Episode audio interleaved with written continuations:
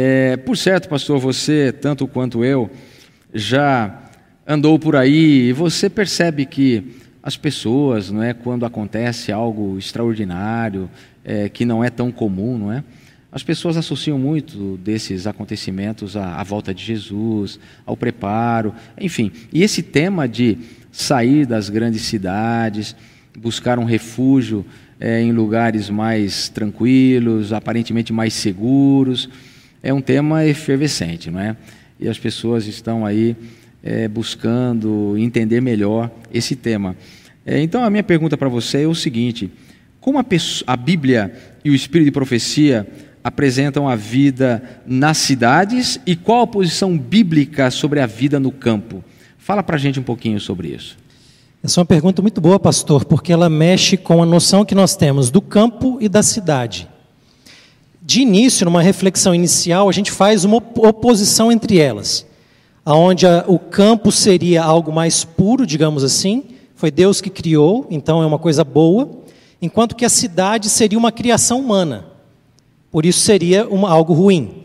Então essa oposição ela acontece. Eu acho que uma coisa que pode ajudar a gente a, logo no início dessa conversa é se lembrar que o problema que a gente discute na Bíblia e na história deste mundo não é necessariamente o campo ou a cidade, é o problema do pecado. Esse de fato é o problema que permeia a, a vida humana. E nesse sentido, se a gente entende que o real problema é o pecado, a gente vai ter problemas relacionados à cidade, mas também à vida humana no campo, porque o campo não é um lugar excluído desse mundo de pecado. Agora, tendo dito isso, a gente também faz uma distinção, não é? Porque a cidade ela tende a potencializar as coisas. E aí a maldade humana, o mundo de pecado, não é? Ela vai sendo potencializada de maneira muito forte no âmbito da cidade. Então isso não há como negar, não é? Mas quando a gente vai para as escrituras, por exemplo, a gente ouve em Hebreus, a, a galeria da fé, as pessoas estão procurando uma cidade, cujo o arquiteto é Deus. Não é? No Apocalipse, nós temos a nova Jerusalém. Então, só para lembrar que em si a cidade não precisa ser um problema, mas uma vez que nós estamos no mundo de pecado, ela se torna um problema. Nós viveremos para sempre, imagino que na Nova Jerusalém. Eu gostaria de estar nessa cidade. E, e é bom a gente lembrar dessa, dessa questão, né? Outra coisa importante da gente se lembrar é que quando nós falamos de cidade hoje, é um tanto diferente do que a gente vê na Bíblia.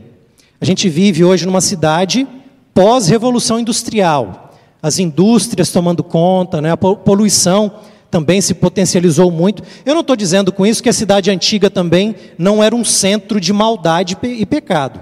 A gente vê isso também na Bíblia mas a gente percebe que existe uma potencialização maior na medida que a história avança, né? a poluição, as indústrias e tudo aquilo que vai se tornando a cidade moderna.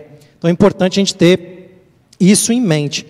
Eu creio que a maneira como a Bíblia vai trabalhar a visão de cidade é muito similar ao que os escritos do apóstolo João trabalham com a palavra mundo. Existe uma certa ambivalência. O mundo, em certo sentido, é objeto do amor de Deus, porque Deus amou o mundo de tal maneira que deu seu filho, né? E ele veio para este mundo, mas este mundo não recebeu. Este mundo odeia Cristo, portanto odeia também os discípulos. A gente estudou isso na lição da escola sabatina da semana passada, a oração sacerdotal de Jesus. É, Jesus pede também que a gente não deve amar o mundo, então existe uma ambivalência aqui. Né? O mundo é objeto do amor de Deus, mas ao mesmo tempo o mundo é uma estrutura que vai contra Deus.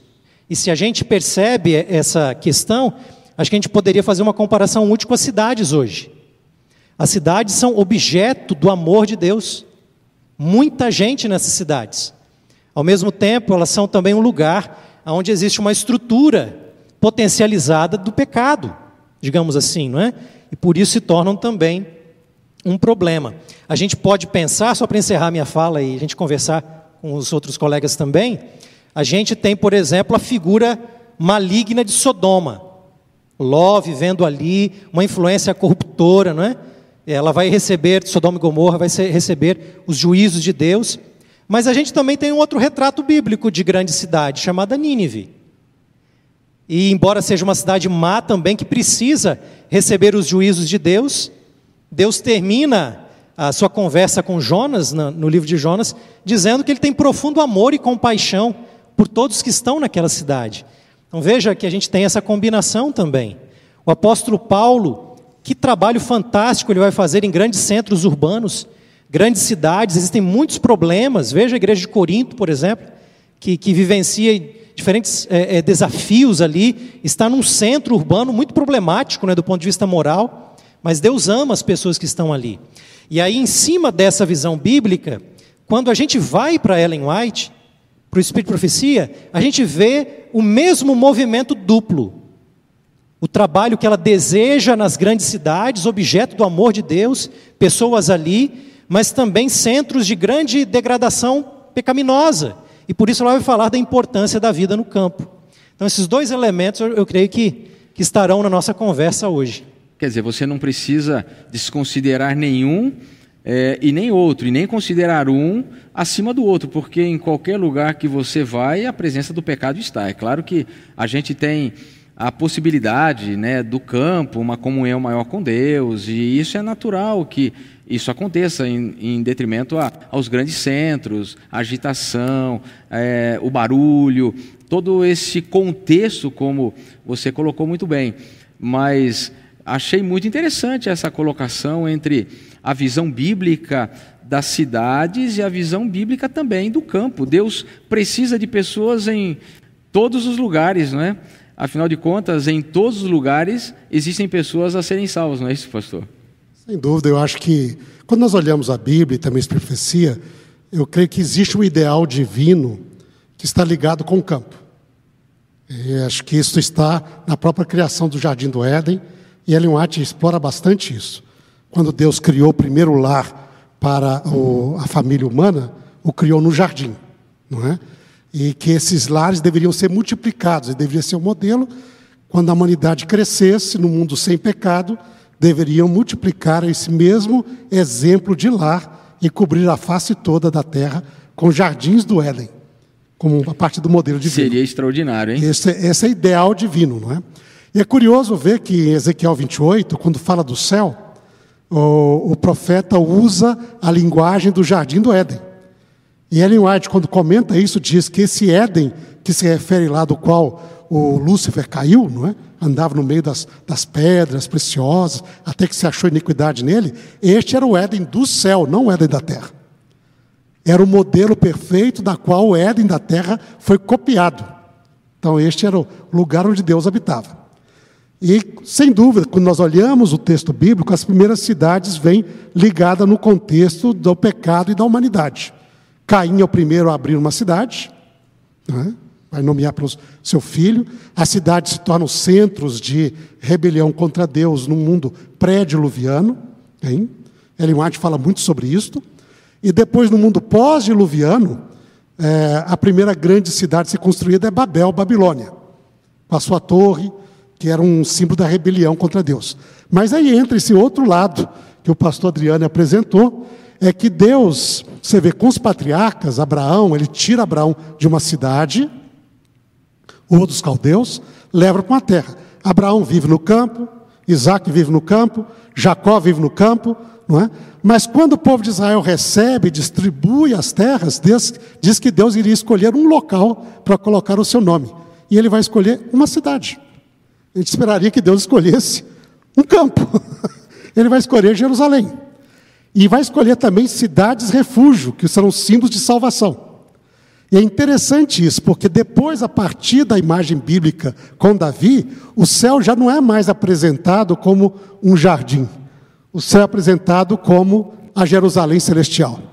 E aí, essa vontade de Deus, a cidade é um fruto inicial do homem na sua rebelião contra Deus, é. Mas Deus quer transformar cidades em centros de salvação, que nem as cidades refúgios que é transformar a cidade num centro de onde sai a palavra. Porque, notem, nós estamos agora, até como igreja, começando a estudar a, a palavra de Deus, a, a, pregação apostólica, e diz que vocês serão minhas testemunhas em Jerusalém, na Judéia, é, Samaria, até os confins do mundo. o lugar onde o evangelho pode ser pregado e potencializado, primeiro é nas cidades. E a partir dali se espalha. Se você só pregar o evangelho no campo, vai converter alguns que vivem ali, mas será muito poucos. Então Deus, ele tem essa, essa habilidade de transformar aquilo que é até símbolo de rebelião contra ele também, como potencial de redenção. E a Nova Jerusalém vai ficar para sempre, na eternidade, mostrando como Deus redimiu a humanidade. E talvez eu acho que é esse equilíbrio ali, não é? A gente sabe, como vida, a irmã fala, é que a senhora White fala que no campo, para a educação dos filhos, para poder comungar com o Criador, é muito melhor. Né? Mas as cidades são grandes centros de missão. E aí está uma questão que tem, tem de ter esse balanço. A gente vai entrar nesse processo aí daqui um pouquinho. Pastor Carlos, é interessante essa, essa comparação, esse paralelo. Né? Na verdade, isso só abre a nossa mente para algumas questões muito importantes, porque o que a gente vê muitas vezes em conversas, não é, em grupos, é, são pensamentos às vezes meio radicais, não é? As pessoas elas radicalizam demais de um lado, outros radicalizam demais do outro lado, e, e, e todo radicalismo é uma questão muito complicada. É, quando você vai e leva o pêndulo para extremos e você não consegue ter essa visão, não é? Que é, tanto o pastor Mille como o pastor Reinaldo colocou aqui de maneira muito clara, né? ou seja, o equilíbrio, essa visão aberta para você entender. Deus precisa das cidades, porque ali é onde estão a, a maioria dos pecadores, é nas cidades, né? e Deus precisa de pessoas nas cidades mas Deus também quer que o seu povo tenha uma vida, uma vida mais tranquila, uma vida mais serena. Não é isso, pastor Carlos? É importante é, esse tema, assim como outros temas da revelação, ele precisa ser visto nos seus, no seu, em ambos os aspectos, né? É interessante nós olharmos para a revelação, tanto na Bíblia quanto a revelação não canônica nos testemunhos, que tem certos temas que eles carregam em si as, um, dois ou mais aspectos. Esse tema, por exemplo, é um tema de duplo aspecto. O aspecto campo-cidade são dois aspectos de um mesmo tema que precisam ser vistos sempre em seu conjunto. Caso contrário, eu vou ter extremos à direita ou à esquerda e o extremo não agrada a ninguém. Deixe-me dar um exemplo. É, foi mencionado aqui o exemplo de Jonas. Né? Jonas, Deus teve o maior cuidado com Nínive na época de Jonas para tentar salvar o máximo de pessoas possível ali. E salvou. Ellen White diz, inclusive, que Deus ficou muito feliz, ainda que, cem anos depois, o juízo de Deus tenha vindo sobre Nínive, mas agradou o coração de Deus as pessoas que foram salvas pelo ministério de Jonas ali. Então você vê esse duplo aspecto de um tema ele perpassa a revelação e ele precisa ser considerado quando se analisa à luz, principalmente do contexto escatológico, que é onde todos os aspectos se convergem no tempo do fim. É isso mesmo. Bom, eu tenho um texto aqui, eu vou, vou perguntar ao pastor Reinaldo, eu vou abrir a Bíblia aqui para ler. É São Mateus, capítulo 24, verso 15, porque esse texto ele tem, sem dúvida alguma, uma uma aplicação é, local e, e também escatológica. Eu queria abrir esse diálogo, principalmente no contexto do tema que estamos tratando, o tempo de deixar as grandes cidades, para tornar esse tema aqui um pouco mais claro, tá bom? É São Mateus capítulo 24, versos 15 é, e a partir depois 16, 17, 18 também tem algumas coisas, mas Jesus diz assim naquele grande sermão profético de capítulo 24: Quando, pois, virdes o abominável da desolação, de que falou o profeta Daniel no lugar santo, quem lê entenda, então os que estiverem na Judéia fujam para os montes, quem estiver no eirado não desça a tirar da casa de casa alguma coisa, e quem estiver no campo não volte atrás para buscar a sua capa. E aí Jesus começa a dizer, né, das grávidas, enfim, orai para que a vossa fuga não se dê no inverno nem no sábado. É, eu, queria, eu queria perguntar para o senhor, pastor, é, sobre essa, essa declaração de Jesus aqui, do abominável da desolação. É, o que Jesus queria dizer e o que, na verdade, aconteceu? É, qual o contexto histórico e, e a aplicação que a gente pode tirar disso para a nossa realidade hoje? Por favor. Bom, nós estamos aqui, quando nós lemos Mateus 24, nós estamos nessa sequência de profecias acerca do fim dos tempos, que Jesus ali apresentou para todos os discípulos, né? É o seu sermão profético ali sobre a destruição do templo, de Jerusalém, não é? Daquilo que aconteceria na história da humanidade até a sua vinda, para poder estabelecer o reino de Deus. Então nós estamos nesse contexto aqui, não é? Ele vai terminar isso daqui dando um sinal acerca do fim que é, que, que é o verso antes, não é? que diz que o sinal que realmente marca o fim é a pregação do Evangelho do reino pra, por todo o mundo, em testemunho a todas as nações, e então virá o fim. Okay. Mas daí então, depois de dar este sinal, que é um grande sinal, quer dizer, é este sinal que marca o fim da história humana. Aí ele dá um outro sinal. Ele diz aqui, ó, agora, quando vocês virem o abominável da desolação, de que falou o profeta Daniel. Então ele refere que para compreender isto, nós temos de ir para a profecia de Daniel. Né? Então diz: no lugar santo, quem lê entenda. Quando você lê isso, essas duas expressões, elas nos remetem a Daniel capítulo 9, a profecia das 70 semanas. Okay. É a profecia que falava da época em que viria o Messias, quando ele seria batizado, não é? Depois de 69 semanas, ele seria ungido. Aí quando ele seria também morto, não é? quando ele faria cessar sacrifícios e ofertas, quando ele confirmaria aliança com muitos. Né? Isso mostra a obra do Messias para a salvação, diz lá, para perdão de pecados, para poder para cumprir a profecia, trazer expiação. Diz, esse é o objetivo, Deus vai trazer a salvação prometida. Mas essa profecia diz que, ao mesmo tempo que o, que o Messias estaria para vir, a sua primeira vinda, também viria o povo de um príncipe que há de vir que iria destruir o templo e a cidade. E o seu fim seria uma desolação. E que haveria desolações até o fim dos tempos. Então Jesus se refere a isso, quer dizer, na época que ele veio, veio também esse poder. E quando nós estudamos a profecia de Daniel, esse poder desse povo do príncipe que há de vir, assolador, que é chamado aqui assolação desoladora, isso se refere ao Império Romano. É semelhante ao quarto animal, ao reino de ferro, que aparece no, em Daniel 2, não é? E que, que vai destruir tudo, esmiuçar tudo e fazer assolações. Então, na época que viesse Jesus, o Império Romano já estava lá. Okay? Já era o poder dominante. Já era o poder dominante. Okay? O Império Romano passou a dominar a região ali, desde a Síria Palestina a partir do ano 60 e em Israel a partir dos anos 30, antes do nascimento de Cristo. Ou antes da, da época de Cristo, não é? Já dominou ali. Então eles já estavam dominando ali. E nesse momento veio Cristo. Mas Cristo fala que este poder iria cercar o lugar santo. E o profeta Daniel diz, ele diz, quem lê entenda. O que, que vai acontecer aqui? Vai destruir o local, porque lá diz. Lembra que ele está numa profecia sobre a destruição do templo.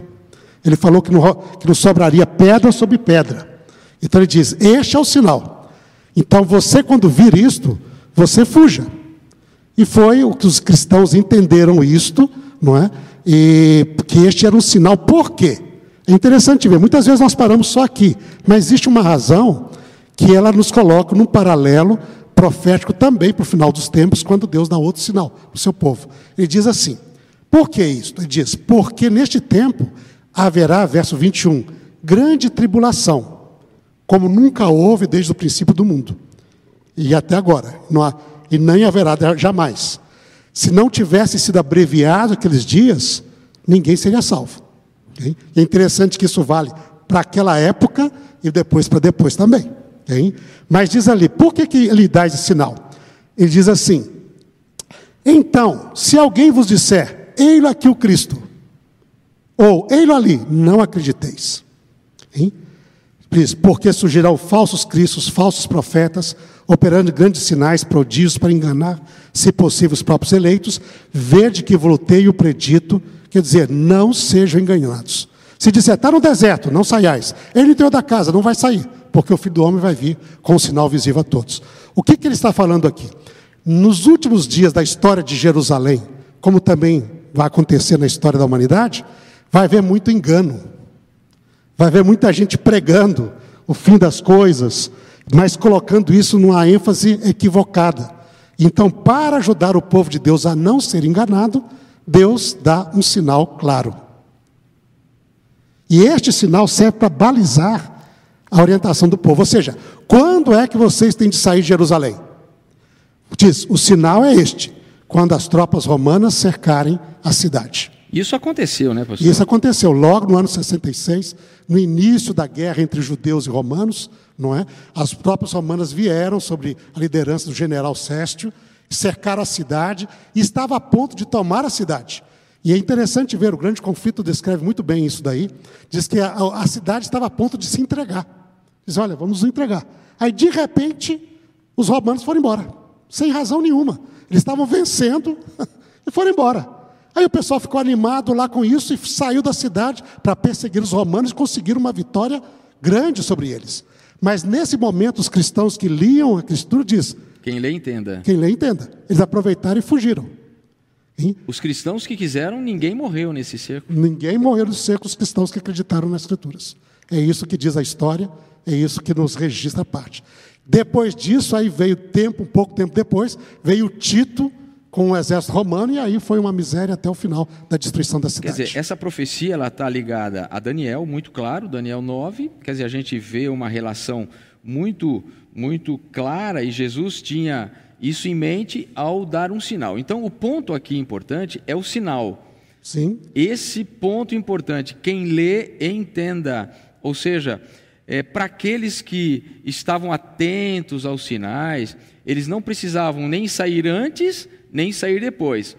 Esse é o ponto importante da história. Houve o um momento certo de sair, é isso? Porque notem, no contexto do Novo Testamento, Jerusalém foi o grande centro missionário do início da igreja cristã. Dali saíram todo mundo. Né? A profecia de Isaías mesmo diz: a palavra de Deus sairá de Jerusalém Sim. e vai encher o mundo todo. Então eles saíram dali. Havia uma estratégia divina ali. Depois, evidentemente, Deus falou para não ficar só em Jerusalém, deveriam sair para outras cidades. Mas Jerusalém continuou sendo o centro de referência para a igreja, dando estabilidade. Atos 15, o Concílio de Jerusalém, não é? Os apóstolos estavam ali. Então havia um grande bênção da parte de Deus a partir de Jerusalém para o resto do mundo. Mas chegou o momento certo em que eles não deveriam mais ficar na cidade. E esse momento foi o cerco, e sobrenaturalmente Deus fez com que a sua palavra se cumprisse. Uhum. É, e Deus tem jeitos que nós não imaginamos e nem, nem conseguimos né, pensar como Deus, de maneira sobrenatural, fez com que o povo voltasse e Exatamente. simplesmente os portões se abriram e o povo escapou, né? E aí, quem estava lá, que era, foram perseguir os romanos, nem deram bola para os cristãos, os cristãos saíram livres. Foram embora tranquilos.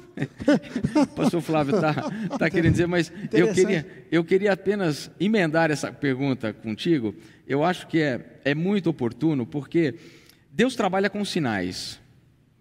Para o, o, o, o povo, os cristãos daqueles dias do cerco de Roma ali, dos romanos em Jerusalém, foi exatamente esse o sinal.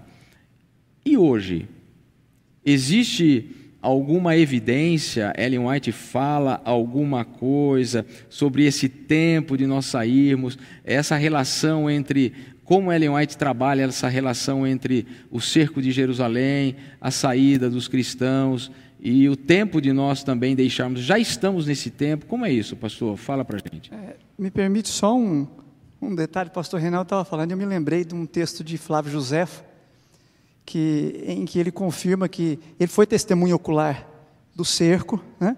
e depois escrevendo História Eclesiástica, ele diz que não, não pereceu um cristão, nenhum cristão pereceu no cerco a Jerusalém, justamente por estar atento aos sinais.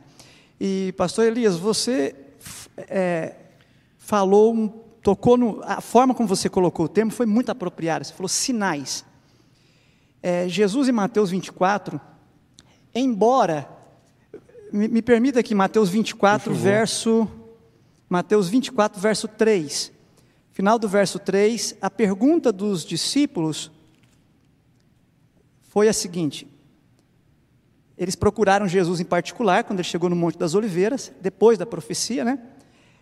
E perguntou: Dize-nos quando sucederão, número um, estas coisas, número dois, que sinal haverá a tua vinda, e número três, consumação dos séculos.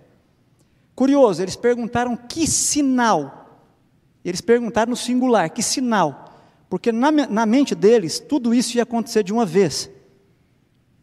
O que Jesus tinha dito, sobre a queda, de, sobre a destruição do templo e a, tomar, e a, e a derrocada da cidade, eles colocaram no mesmo contexto da vinda Jesus, do, Messias, do Messias e da consumação dos séculos. O que Jesus vai fazer em Mateus 24 é o quê? É exatamente, ao invés de dar sinal no singular, ele vai dar sinais que vão acontecendo ao longo da história, predizendo esses eventos nos, em, em distintos momentos da história. Agora, como o pastor Reinaldo bem colocou, tudo que está predito aqui tem uma aplicação escatológica, um sentido maior. E é muito interessante a pergunta quando a gente passa agora de Mateus 24 para o tempo do fim, que é a pergunta que você fez. Eu preparei um, um gráfico, talvez possam projetar aí para benefício do pessoal que nos acompanha. Nós temos ali duas profecias em Apocalipse que nos ajudam a entender como nós devemos analisar esse tema no contexto do tempo do fim. Poderia, por gentileza, colocar aí? Uma delas, me permita ler aqui, Mateus 20, 24, Mateus 24, verso 29. Diz assim: Logo em seguida a tribulação daqueles dias, o sol escurecerá, a lua não dará a sua claridade, as estrelas cairão do firmamento e os poderes dos céus serão abalados. Então, está no contexto o quê? Mateus 24, que o pastor Reinaldo colocou. Ellen White diz que algumas dessas coisas, de, de em, em intensidade bem local, aconteceram antes do ano 70. Contudo, em intensidade maior, aconteceriam no fim. E aí agora a gente vai para Apocalipse capítulo 7. Apocalipse, perdão, capítulo 6, no contexto do sexto selo, diz assim, ó. Vi quando Apocalipse 6, verso 12, no contexto do sexto selo. Vi quando o cordeiro abriu o sexto selo e sobreveio grande terremoto. O sol se tornou negro como saco de crina, a lua toda como sangue, as estrelas do céu caíram pela terra, como a figueira, quando abalada pelo vento forte, deixa cair os seus figos verdes. E o céu recolheu-se como pergaminho que se enrola. Então todos os montes e ilhas foram movidos do seu lugar. Interessante. Isso aqui aconteceu em vários momentos da história. Contudo, como bem disse o Dr. Shea, Dr. William Shea, um estudioso de profecias que faleceu no, no começo desse ano, ele dizia: nessa exata ordem que aparece aqui, só aconteceu ali no final do tempo do fim, começando em 1755 com o terremoto de Lisboa, 1780 com o dia escuro e 1833 com a queda das estrelas. Com isso que, com isso nós estamos, Deus está trazendo a gente de Mateus, do contexto de Jesus, Mateus 24, para o contexto escatológico. Isso por quê? Porque nós precisamos ter esse background, esse pano de fundo, para entender esse assunto da saída da cidade. Por quê? Porque a saída da cidade é um tema que precisa ser entendido à luz de todos os sinais e à luz do processo que envolve todos os eventos finais. Me permita um outro gráfico agora que está na tela aí, que é uma outra profecia que também nos leva para esse contexto, que é a profecia das sete trombetas. Eu tenho ali, no capítulo 8, dos versos 2 até o capítulo 9, as seis trombetas tocando em sequência. Mas de repente, a sétima não vem na sequência. E a sétima trombeta nós sabemos que é a volta de Jesus. Então, quando chega na sexta trombeta, que ela toca, há um intercurso de tempo profético ali. Por quê? Porque algumas coisas deveriam acontecer. E esse é o contexto para a gente entender esse assunto. Vamos lá. Eu tenho nesse intercurso de tempo, e quem está nos acompanhando pode ver aí na tela, eu tenho quatro grandes, é, quatro, grandes é, quatro grandes momentos aí, logo depois da sexta trombeta. Primeiro grande momento, eu tenho ali o anjo forte, que é Jesus Cristo, Ellen White diz que é Jesus, que pisa aqui e tem uma mensagem que interessa para essa terra. Que mensagem é essa? A mensagem que tem que ser retomado o livrinho. Esse livrinho que aparece selado em Daniel 12 é tirado o selo em Daniel 10. Ele aparece ali já sem o, o selo para entender a profecia. E agora o que, que vai acontecer? Em seguida, essa tentativa de entender a profecia, ela traz um desapontamento. Ele era doce na boca, mas no estômago se torna amargo.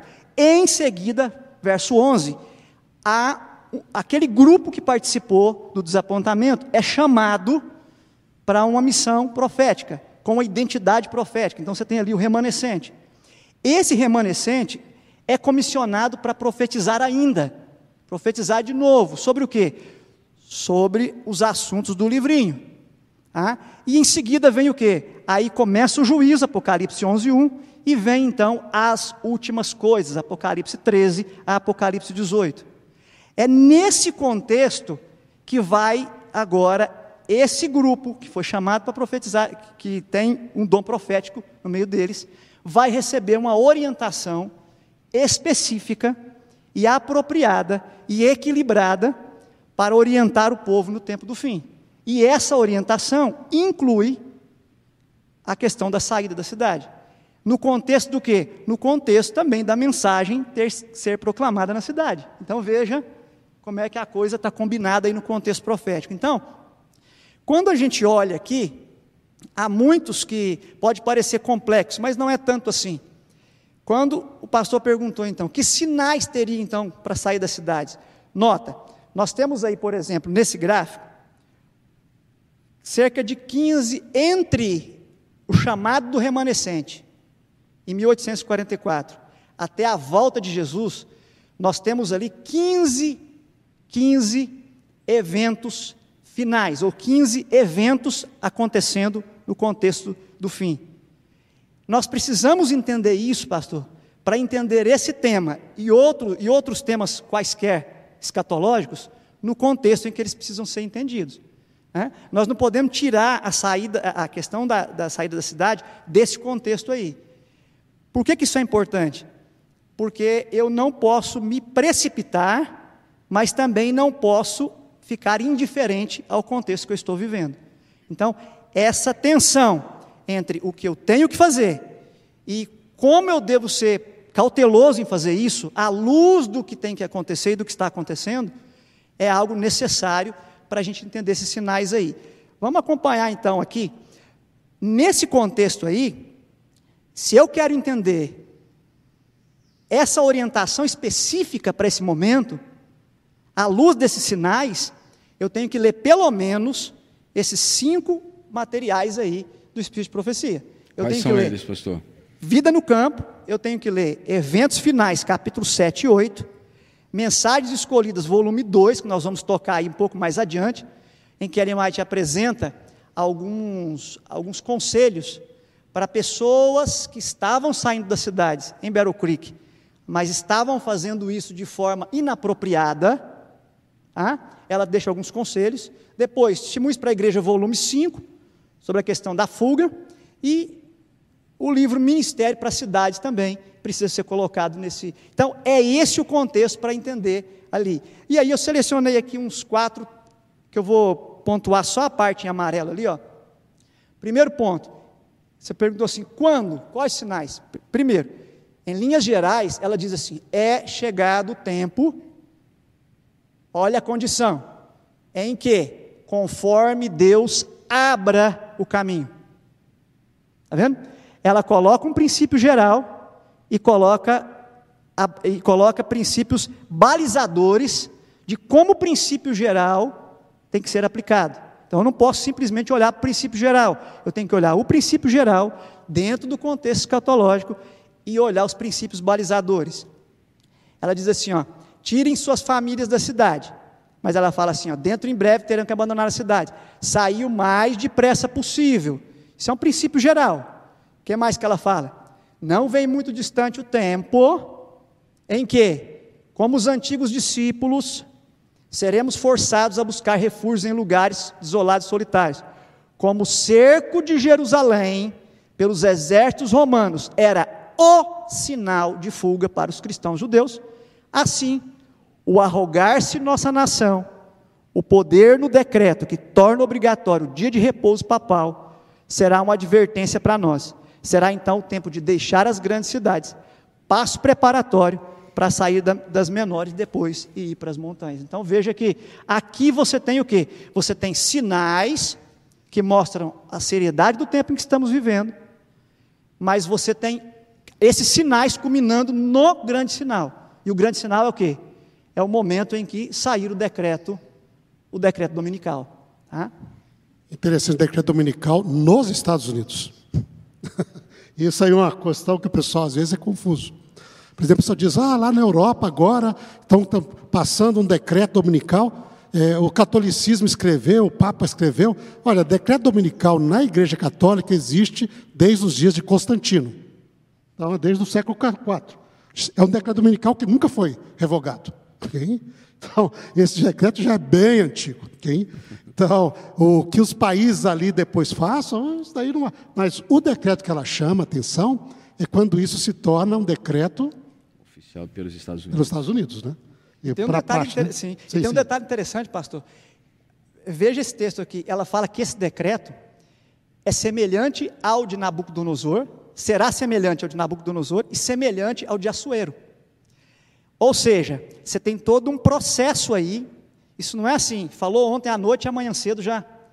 Tem um processo aí. Olha esse texto aqui, ó. ela fala aqui: posto que um decreto geral haja fixado um tempo, e no, no, texto, no texto lá de baixo fala assim: ó, depois de um certo tempo. Então, o que, que vai acontecer? Você tem sinais anteriores, mas quando chega na época, no momento do decreto, é estabelecido, são, o decreto ele decorre de tratativas que vão ser feitas, ele decorre de con, é, conluios que vão ser feitos. Quando ele for decretado, ele é decretado sob condições que serão cumpridas depois de um tempo. Assim como foi o decreto de Assuero. O decreto de Assuero não mandou executar os judeus de um dia para o outro. Havia uma data estabelecida para isso, havia um prazo para isso. Então, quando esse sinal acontecer, haverá ainda tempo de sair das cidades. Muito embora a gente tenha que reconhecer que os sinais anteriores, os eventos finais anteriores, são sinais que mostram o tempo em que estamos vivendo e que aqueles que puderem devem, é, é deveriam pensar, se planejar para isso e se organizar de forma equilibrada para isso. Só um elemento interessante que eu acho que vale a pena pontuar também na citação anterior que você colocou, que, que conversa com essas daí, existe a ideia de progressão também, né?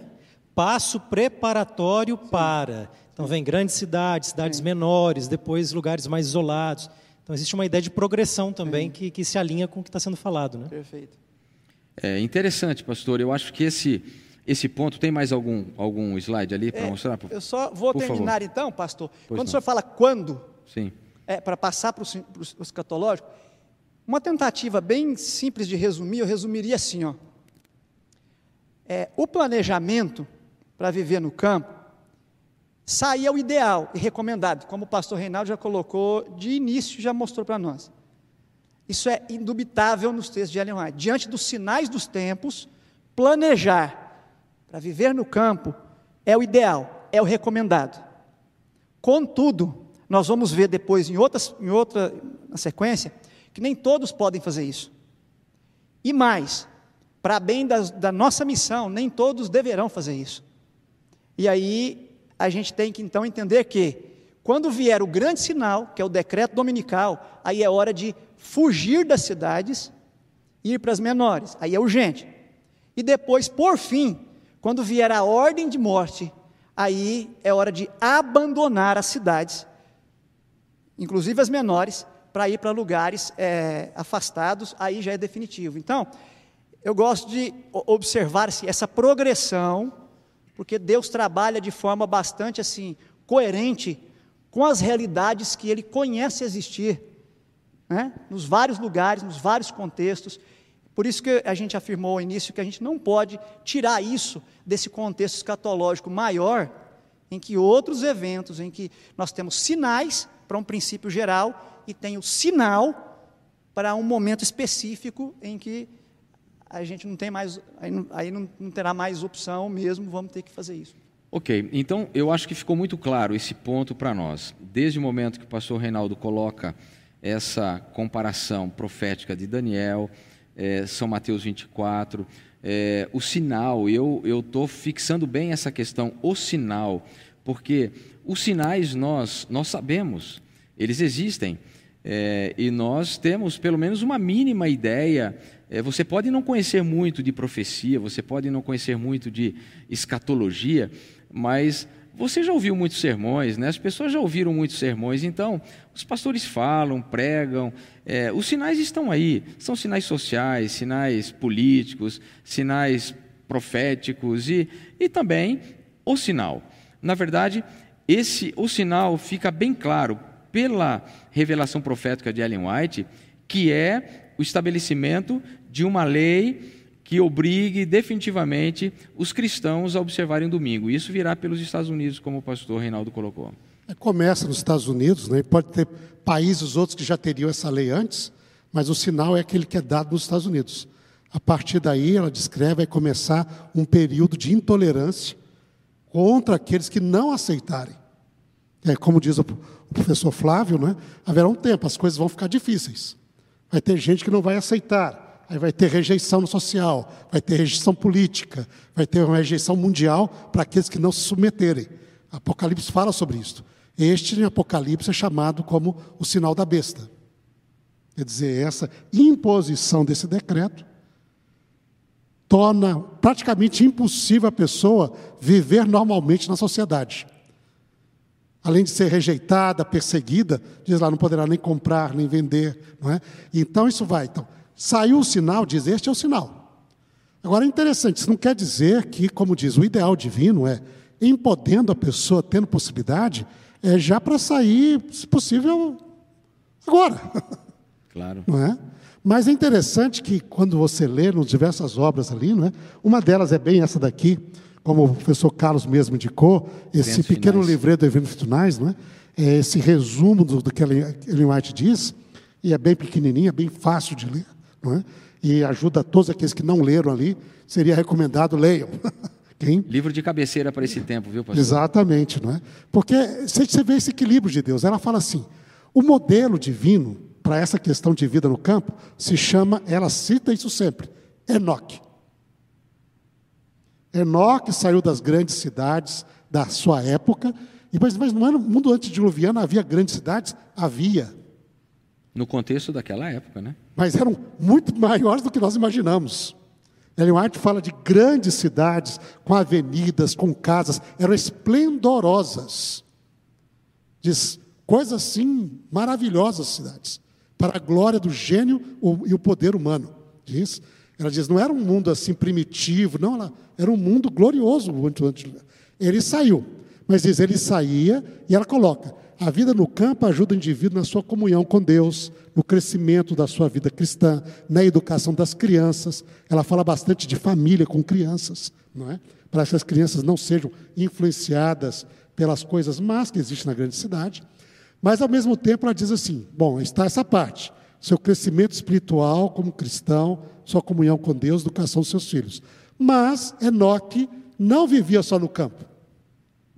Ele tinha períodos que ia fazer trabalho missionário nas cidades. Anunciar. Então, mesmo o indivíduo que sai para o campo, ele tem de lembrar que ele tem a comissão de pregar o evangelho a todas as pessoas. Ao redor dele, lá no campo, nas cidades em volta e também nas grandes cidades onde ele puder ter a influência. A, a saída da cidade não isenta a gente das missões. E nem isenta também da responsabilidade pelas grandes cidades. Esse é um tema que a gente vai entrar já já e, e é, é, é, é, que é efervescente, né? É difícil você não, não pegar um tema e não linkar a outro, né? Mas é, eu entendo bem essa questão e acho que você que está nos assistindo sabe bem e consegue ter essa percepção de que o que nós estamos discutindo aqui, é, estamos fazendo a base da Bíblia e do Espírito de Profecia, mas sobretudo com muito equilíbrio, né? Porque, é, Pastor Adriane, é, a motivação muda todo o contexto, né? A motivação ela muda toda a forma como nós agimos, como nós, como nós fazemos, não é? E, e é bom toda essa, essa base que já foi colocada aqui, bíblica, do espírito de profecia, teológica, para entender qual deve ser a motivação correta que a gente tem para deixar as grandes cidades. Eu queria que você falasse um pouquinho para a gente sobre isso, porque se a gente fizer isso com a motivação errada, vai dar errado. E a gente sabe muito bem, e eu poderia aqui contar inúmeras histórias de pessoas que, por motivação errada, fizeram a coisa errada e se arrependeram depois. Então, como que é esse processo, pastor Adriane, da, da motivação? Conta para gente aí. Eu acho que a gente precisa entrar em alguns conselhos de Ellen White e a gente não se combinou aqui qual que a gente vai usar. Então, eles vão se cruzando, mas as ideias fundamentais são postas, né? O que me incomoda às vezes, pastor, é que em alguns momentos a gente pode dar a impressão de que a gente retrata Ellen White como se fosse uma sectária, uma mulher fundamentalista, mas na realidade ela está pensando todas essas coisas como uma grande educadora, se eu puder dizer assim, pensando na família, pensando nos valores das pessoas uh, e pensando também no tempo do fim, é claro. Mas se a gente vai para o Vida no Campo, por exemplo, que foi um livro que eu dei uma repassada ontem à noite, em cima das leituras prévias que eu tinha, eu fiquei assim, impressionado novamente sobre como que a ênfase dela é mais na visão do caráter do que simplesmente uma mera fuga, que também é enfatizada por ela. Mas é, só para pontuar aqui, ela vai falar coisas do tipo assim: é, a vida espiritual ela deve ser uma prioridade para eu escolher um lugar para morar. E ela vai falar isso num contexto que às vezes as pessoas não utilizam esse critério, eles utilizam outros critérios. Mas ela fala: a vida espiritual é importante para a gente definir um lugar para morar. Veja, uma motivação. Né? Ela fala assim: é importante proteger os filhos, como já foi mencionado, de más influências. E ela vai falar: a cidade tem muito disso. É, como eu falei no início, é, ele potencializa o mal, digamos, né? E aí tem uma visão equivocada de sucesso nesse contexto tem uma ênfase muito grande na sensualidade, ela vai pontuar isso também.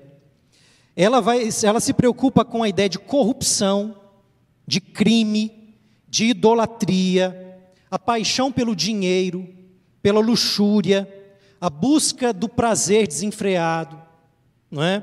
Também um lugar de muitas doenças e às vezes um ambiente poluído para o cultivo da saúde. Veja só, são motivações que estão pensando na, na família, não é? no crescimento, no desenvolvimento. Ela vai dar também pontos aqui para se pensar sobre o cultivo da mente, do corpo, do, do caráter. Ela vai dar exemplos negativos de Ló e da sua família. Ló não, não planejou ali isso para sua, para sua família. Fala dos tempos de Noé também, das grandes cidades. Mas aí ela começa também a dar outros, outros pontos. Você veja como, veja como ela é equilibrada. Ela fala, mas a gente tem que ter também restaurantes nas cidades, para que as pessoas da cidade possam aprender mais sobre o cultivo da saúde por meio da alimentação adequada, ensinando as pessoas, no mesmo livro, eu estou em, em Vida no Campo ainda. É, ela vai falar da importância de se construir o caráter, onde as crianças estão olhando para as obras de Deus no meio da natureza, porque com, com essa contemplação, isso tem uma, uma contribuição positiva, não é? Ela vai falar em contraste com o amor ao dinheiro desenfreado. Ela fala que o campo traz uma ideia de uma vida de simplicidade, né? De, de trabalhar com as próprias mãos. É... Mas ela vai falar também, dar esse enfoque que o pastor Reinaldo colocou, de que é preciso trabalhar nas cidades e, se possível, não viver nelas. Então, você trabalha lá, mas você não está vivendo necessariamente lá, de acordo com o ideal que ela está colocando. Então veja, nessa mentalidade, o lugar para morar, embora seja retirado, não pode ser também muito longe das cidades, de acordo com o que ela está colocando aqui. E ela vai estabelecer esses elementos em textos mais claros. Ela vai falar dessa ideia, não é? De Enoque, ela chama de postos avançados. Está perto ali, ela vai falar até em outro, outro material que eu não, não trouxe aqui, vou falar do trabalho na grande Nova York, que é para ser um exemplo. E para, se possível, comprar é, lugares próximos da cidade para que seja feito esse tipo de trabalho. Veja como ela equilibra com bastante sabedoria esses dois elementos, da educação do caráter, o cultivo dele, e ao mesmo tempo o trabalho missionário em prol das pessoas. Né? É, e por isso ela vai falar de propriedades, é, se possível, adquirir propriedades com fácil acesso às cidades. E aí ela vai falar ainda que nesse lugar que é adquirido, para que possa trazer gente da cidade ali, para que seja tratado, por exemplo, doentes que não conhecem a verdade. Então, olha a motivação, né? é servir ainda mais por meio desse ideal. Né? Mas as igrejas, ela fala, as igrejas têm que estar nas cidades, porque ali tem que estar um memorial do nome de Deus dentro das cidades. As instituições não, as instituições fora, mas também com uma certa proximidade para que a instituição possa abençoar a cidade. Então é uma ênfase que às vezes a gente não dá, não é? ou não ouve muito, sobre essa ideia de uma proximidade da cidade, e tudo isso tem a ver com motivações. A gente está trabalhando aqui motivações. Não é? Ela vai, por exemplo, numa, no capítulo 7, ela tem uma sessão ali sobre o pessoal que está animado para sair. Eu acho que o pastor Carlos Fábio vai até mencionar também alguma coisa, uma comunicação escrita em 1893, e ela fala assim: olha, é importante que vocês estão planejando de sair, mas não façam às pressas, não façam de maneira precipitada, para que no futuro vocês se arrependam. Cuidado, não hajam com movimentos precipitados, se planejem, veja, motivação, não é? Não é algo assim, um, ardor que vai agir de repente, não é? Sem o devido planejamento. Eu vou fechar aqui, eu tenho uma lista, mas não quero tomar muito tempo. Ela fala assim: olha, estou em Fundamentos da Educação Cristã, página 313. Quem está ouvindo a gente pode anotar aí, e vai ficar gravada a nossa fala também, você pode consultar depois. Olha o exemplo da, da escola. Verificaremos ser necessário estabelecer nossas escolas fora e distante das cidades, mas não tão longe que não possam estar em contato com elas, para lhes fazer bem e permitir que a luz resplandeça em meio das trevas morais. Os estudantes têm que ser colocados sob as circunstâncias mais favoráveis para neutralizar grande parte do efeito que eles têm recebido. Então veja o equilíbrio aí. Protege os estudantes, mas não coloca muito longe, senão também você não abençoa a cidade. Né? Aí vem agora Testemunhos para a Igreja, volume 9, página 201. Tanto quanto possível, devem elas ser abertas fora das cidades, escolas. Entretanto, nas cidades existem muitas crianças que não podem ir à escola se esta se localizar fora. Então, em benefício das mesmas, sejam também abertas escolas nas cidades, tanto quanto no campo. O ideal é no campo, mas não se esqueça das cidades, porque tem criança ali, que não vai ter condições de frequentar essa escola que está no campo. Ah, depois ela vai falar mensagens escolhidas, agora volume 2, página 358. Nas cidades, como eu mencionei antes, devemos ter casas de culto como memoriais de Deus, mais instituições para publicação da nossa literatura, para cura dos enfermos, preparo dos obreiros, fora de, das cidades, para que os nossos jovens sejam protegidos. Então veja a motivação aqui. Agora, é, eu tenho apenas outros três pontos aqui. Testemunhos, volume 9, página 128. O Senhor me apresentou a obra que tem de ser feita em nossas cidades. E olha só o que ela vai dizer.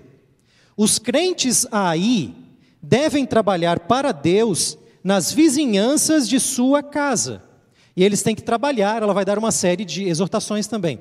Veja que ela não está censurando aqui os que estão morando na cidade, mas ela está simplesmente dizendo: vocês têm que trabalhar em prol da sua vizinhança. Então ela tem conselhos também para quem está na cidade, na grande cidade, né? É, ou em grandes cidades. Atos dos Apóstolos, página 87. Ela vai comparar com o exemplo de Antioquia, por exemplo.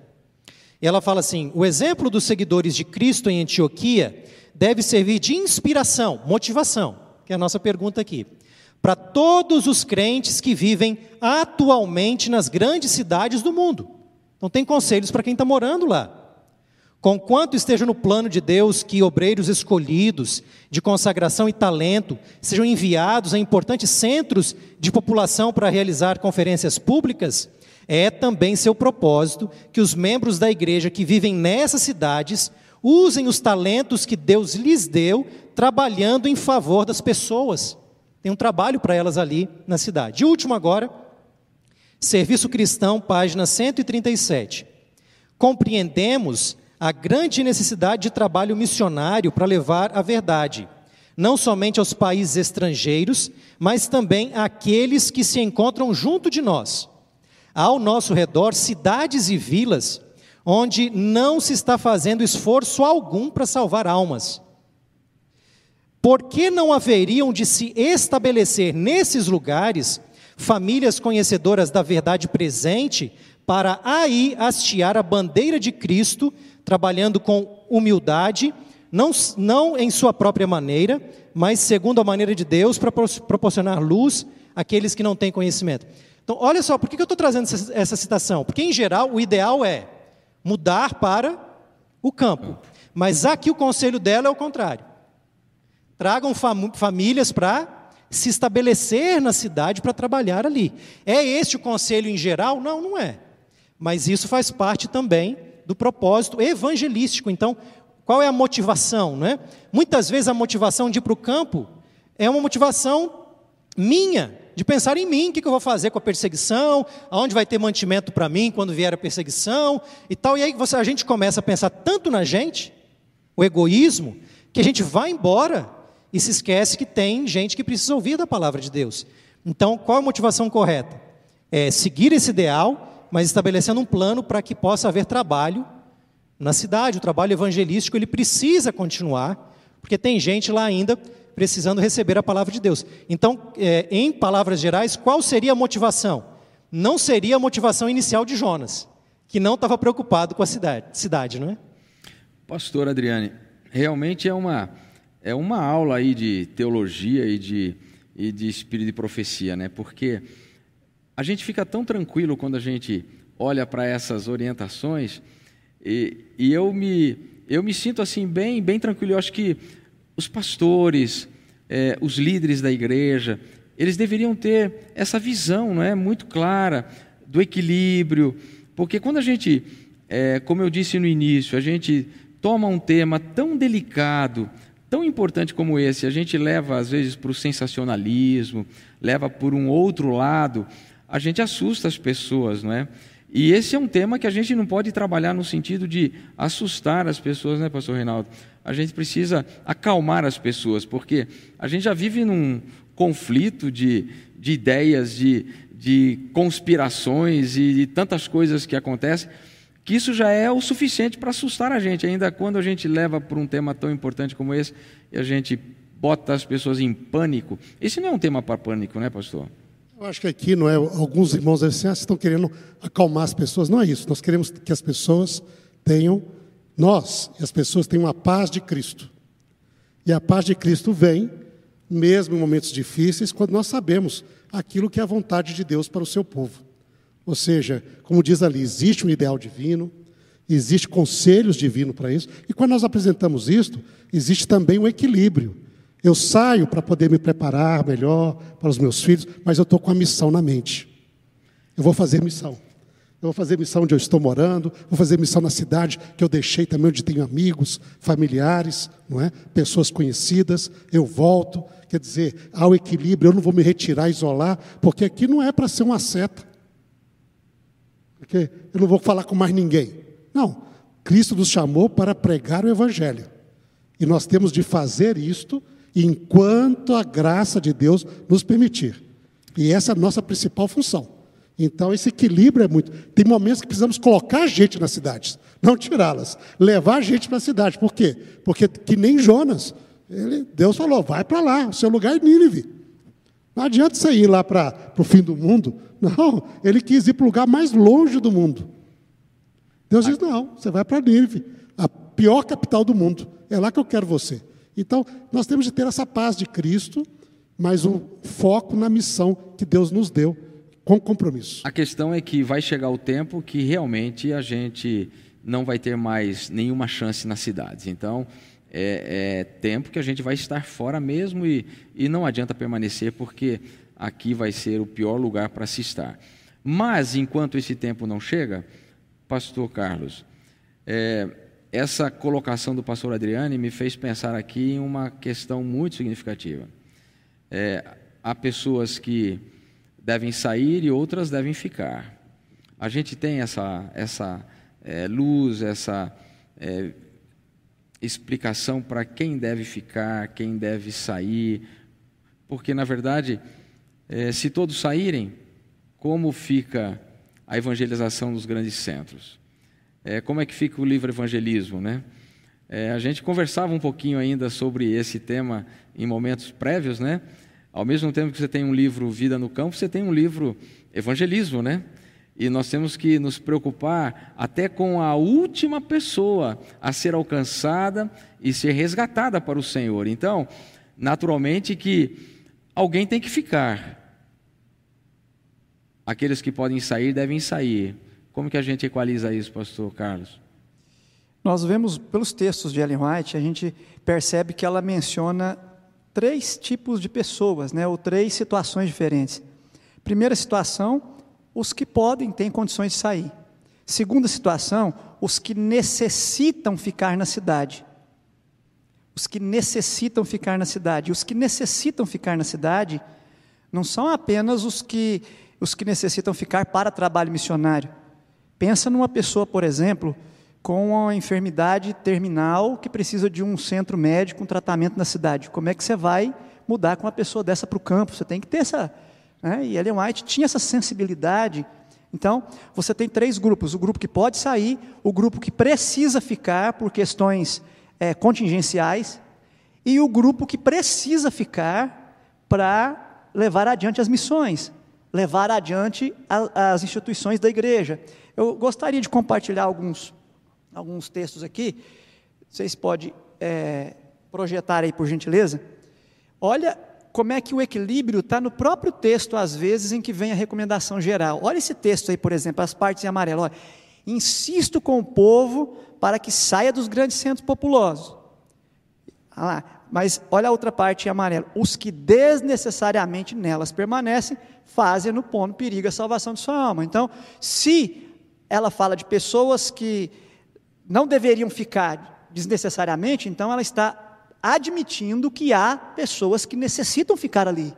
O que mais? Olha o outro a recomendação geral. Conforme o tempo avança, cada vez mais terá nosso povo de sair da cidade. Olha esse cada vez mais, isso é progressivo. Olha lá, Fazer planos, tem que ter planos para abandonar a, a, cidade, não pode ser feito assim na, né, de qualquer jeito, como já foi mencionado. Olha lá, olha, olha a condição, né, amarelo. Até que seja possível saírem, devem fazer trabalho missionário. Então, você tem aí toda uma. Primeiro, você tem uma progressão na medida em que vai avançando. Você tem que fazer planejamento, você tem que ir observando os sinais, você tem que se organizar para isso, e enquanto você fica, você é instado a fazer trabalho missionário. Precisa se importar com a salvação dos outros. Agora, como?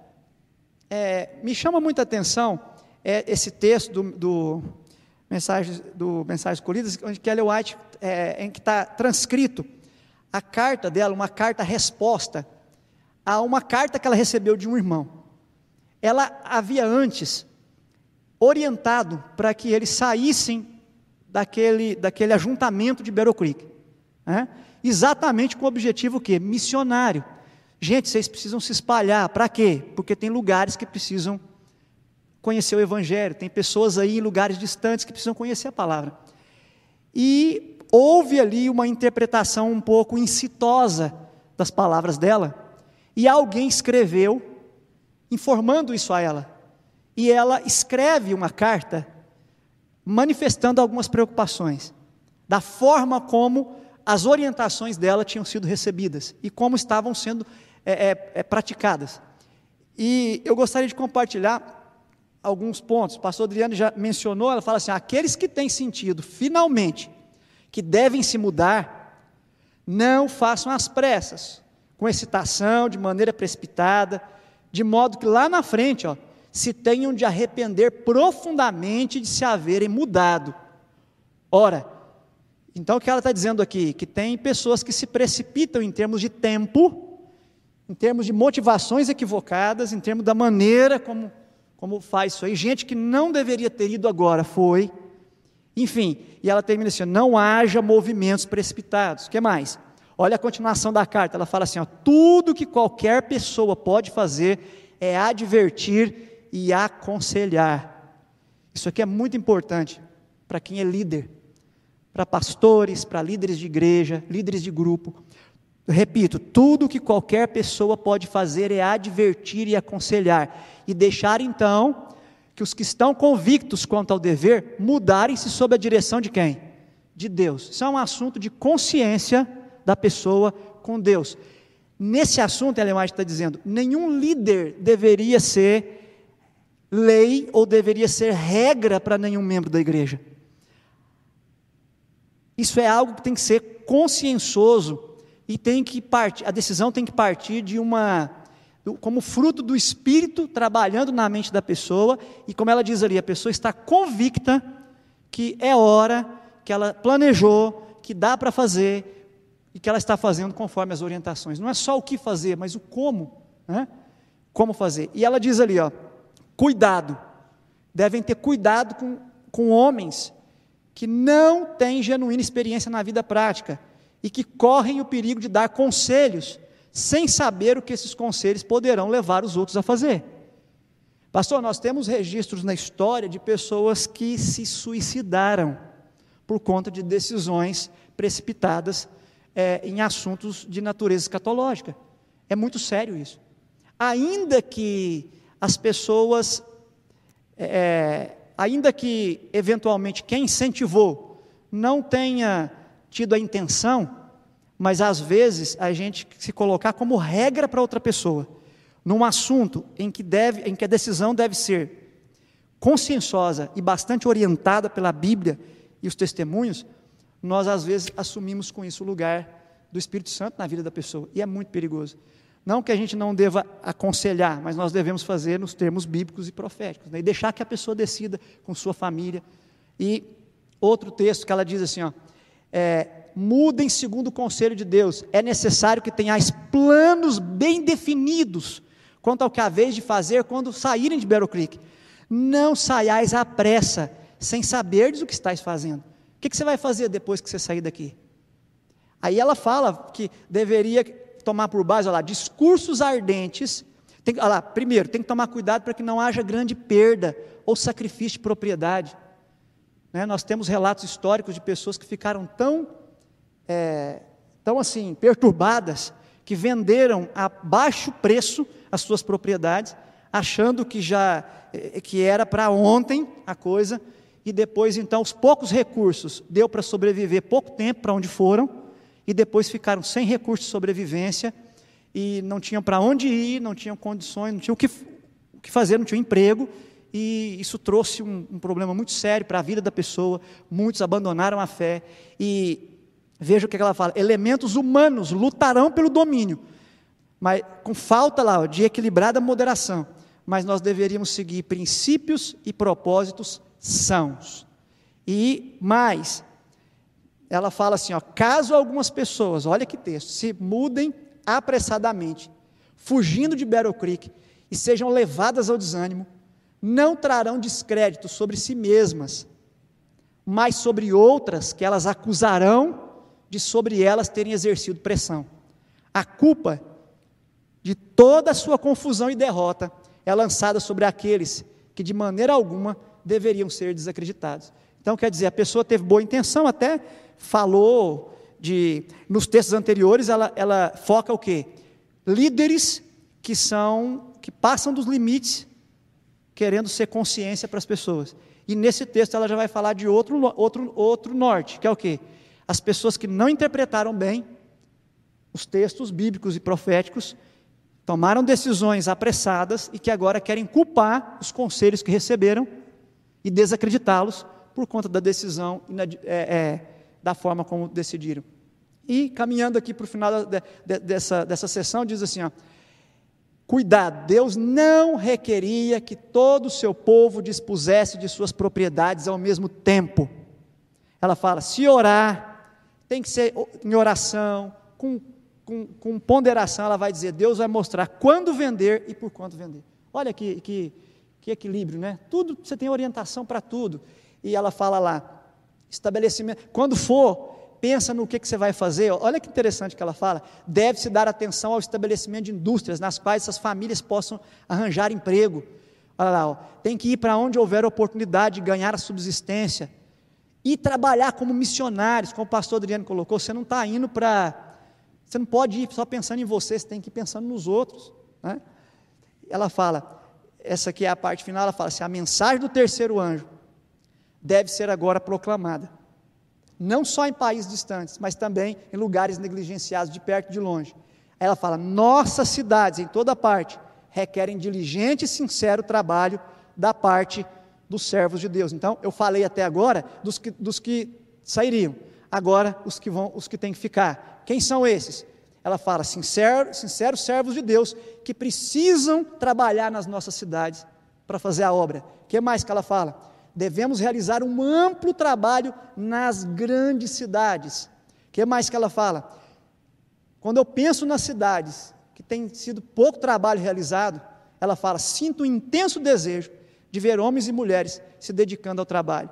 E ela fala: as cidades têm sido negligenciadas. O que mais? devemos trabalhar nas cidades.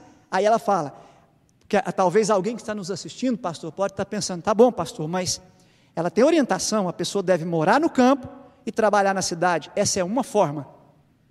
Mas ela fala também que tem pessoas que vão precisar continuar morando na cidade. Veja lá, esse é o primeiro grupo. Ó, devemos trabalhar na, nas cidades, mas não morar nelas. Fazer o trabalho nas cidades partindo de postos avançados, que o pastor Adriano já explicou o que são os postos avançados. Né? São as escolas, os sanatórios que são estabelecidos a uma distância razoável para influenciar positivamente em termos missionários a cidade. Do interior devemos sair para fazer trabalho missionário nas cidades, advertir as cidades e ao mesmo tempo morar onde possamos proteger nossos filhos e a nós mesmos. Esse é um grupo, é, é, é, um, é um grupo de pessoas. Agora, olha esse grupo aqui, ó. Ao nosso redor, cidades e vilas, onde se não se está fazendo esforço algum para salvar pessoas. Por que não haveriam de se estabelecer nesses lugares famílias conhecedoras da verdade presente para pregar? Então, quer dizer, ela fala: ao passo que tem pessoas que vão morar próximo e vir fazer o trabalho, tem lugares que precisam de pessoas permanecer, se estabelecer. Estabelecer aqui, pastor, é a família viver ali. Né? se estabelecer de forma, de, em caráter permanente para levar a obra adiante. E eu vou terminando aqui com essa sessão de texto, ela dizendo assim: ó, devem, aqueles que ficar nas cidades devem fazer visitas de casa em casa. Quando? Em todo momento. Ela fala, aí o pastor Adriano já mencionou esse texto. Os filhos dos que atualmente não podem sair das cidades precisam de escolas. O que mais, pastor? Olha esse texto aí. Deus tem uma obra Aonde? Na cidade. Nossas missões precisam ser o quê? Mantidas. Outras novas precisam ser o quê? Abertas. Para, para levar adiante essa obra com êxito, o gasto não será pequeno. Necessitam-se de quê também? Igrejas, casas de culto, onde o povo seja convidado a ouvir as verdades para esse tempo. Então, a gente precisa olhar para esse conjunto de textos aí e dizer: quem vai? Quem tem condições de ir. Quem fica? Os que precisam ficar.